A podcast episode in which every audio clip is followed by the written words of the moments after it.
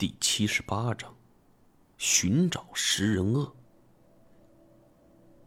在离村落不远的一处河滩上，我们见到了一艘崭新的渔船，有十米来长，漆水很新，外表全是钢材铸造的，摆在河滩之上。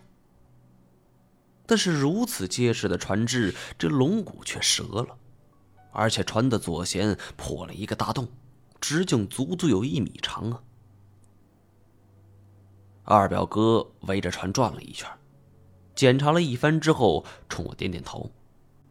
我明白，这的确是某种生物利用极大的力气破损了船只。紧接着，薛先生还带我们前往了最近的一处事发地。就在两天前，我们还在飞往沙拉月的途中，这村里有一个小孩就失踪了。我们来到这户人家之后，就发现，在这院落的草丛里留下了一道清晰的痕迹，足足两米来长。草丛已经被压扁了，而且零星还有血迹存在。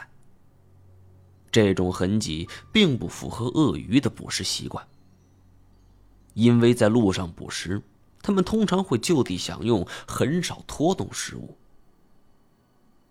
这。的确是鳄鱼的痕迹，这是一个不按常理出牌的家伙。有如此一个杀人凶手在，薛先生也不敢多做停留，见有了定论，就带我们回去了。回到屋里后，我和二表哥都陷入了进退两难的决策。眼前的危机局面很明显，已经远远超出了我们的预期。这样如此穷凶极恶的杀人魔王，仅凭我们两个人是明显不够的。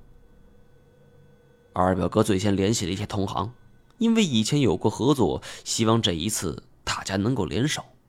但是对于二表哥的邀请，没有一个人露面的，原因很简单，没钱。无奈这二表哥只好向薛先生求助，希望他能够招募一些帮手。最好是有经验的渔民或者猎人。可没想到，这些饱受食人鳄荼毒的村民们，竟然没有一个人站出来，因为他们太了解他了。见证过两支捕鳄队的全军覆没之后，他们的精神已经到了崩溃的边缘了。眼见没有帮手，这薛先生也已经着急了。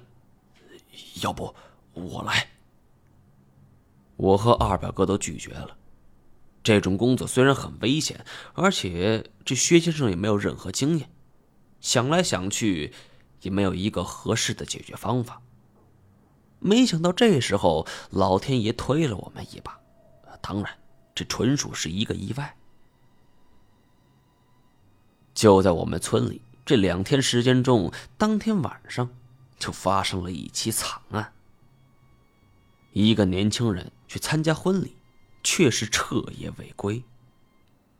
等第二天天亮，大家沿路寻找的时候，意外的发现这个年轻人的路车已经倒在路旁，还有一滩血迹，一直延伸到了河里。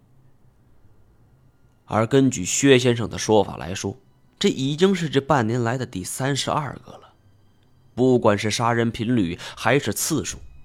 这条至今还没露过面的食人鳄，已经超越了前辈白背食人鳄鱼的记录了。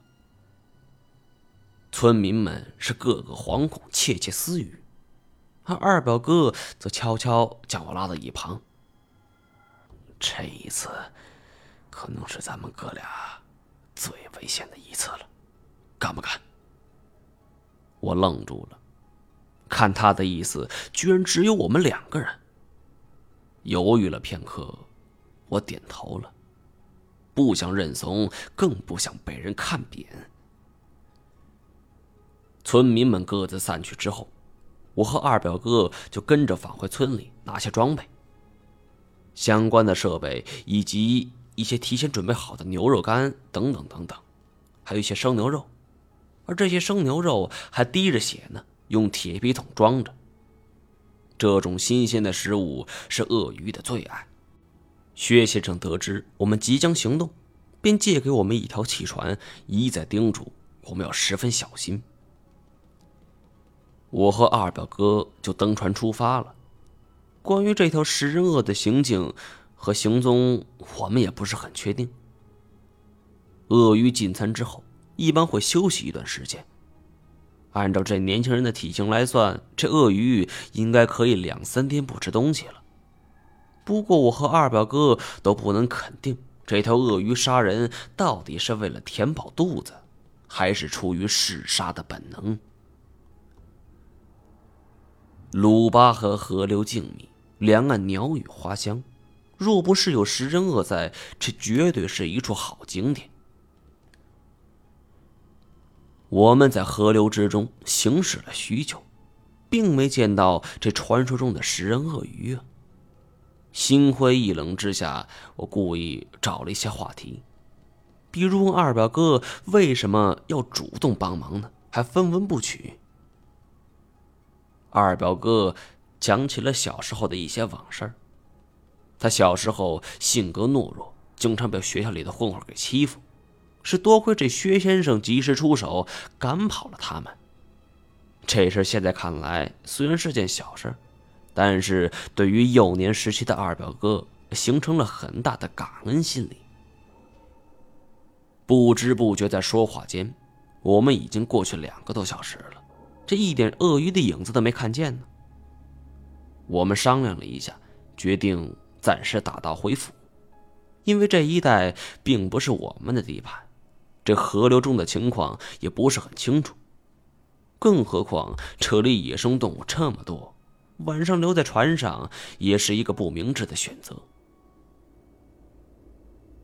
说话之间，二表哥调转船头，我们准备返程了。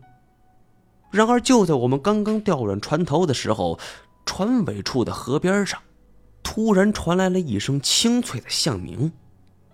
听声音，距离我们不过两三百米远。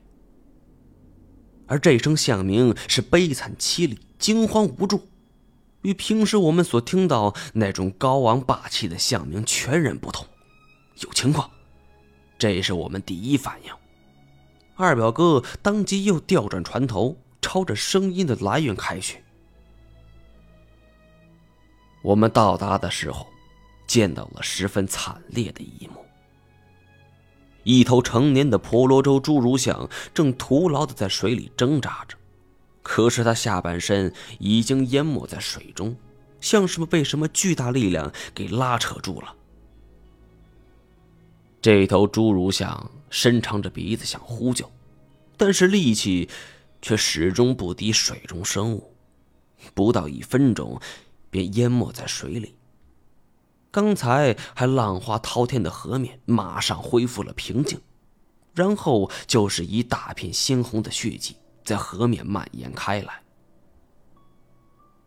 婆罗洲侏儒象虽然是大象家族中的小个子，但是身高也能达到两米多高，一般动物还真不敢轻易招惹。看来水下那个东西。就是我们要找的。快投饵！二表哥是重新调转船头，突然喊了一声。我是瞬间醒悟过来，赶紧拿出生牛肉就扔进河里，而二表哥则故意放慢速度。我每隔十米就会扔下一块牛肉。说实话，我不知道这名叫罗杰的食人鳄到底会不会跟上来。这象肉和牛肉。他到底会选择什么呢？说实话，我以前尝过象鼻，味道并不怎么样。我还在胡思乱想的时候，不妨脚下传来了剧烈的抖动，我立足不稳，是摔倒在甲板之上，而这二表哥也已经歪倒在一旁，但手还紧紧抓着船舵，大声喊着：“拿家伙！”本集播讲完毕，感谢您的收听。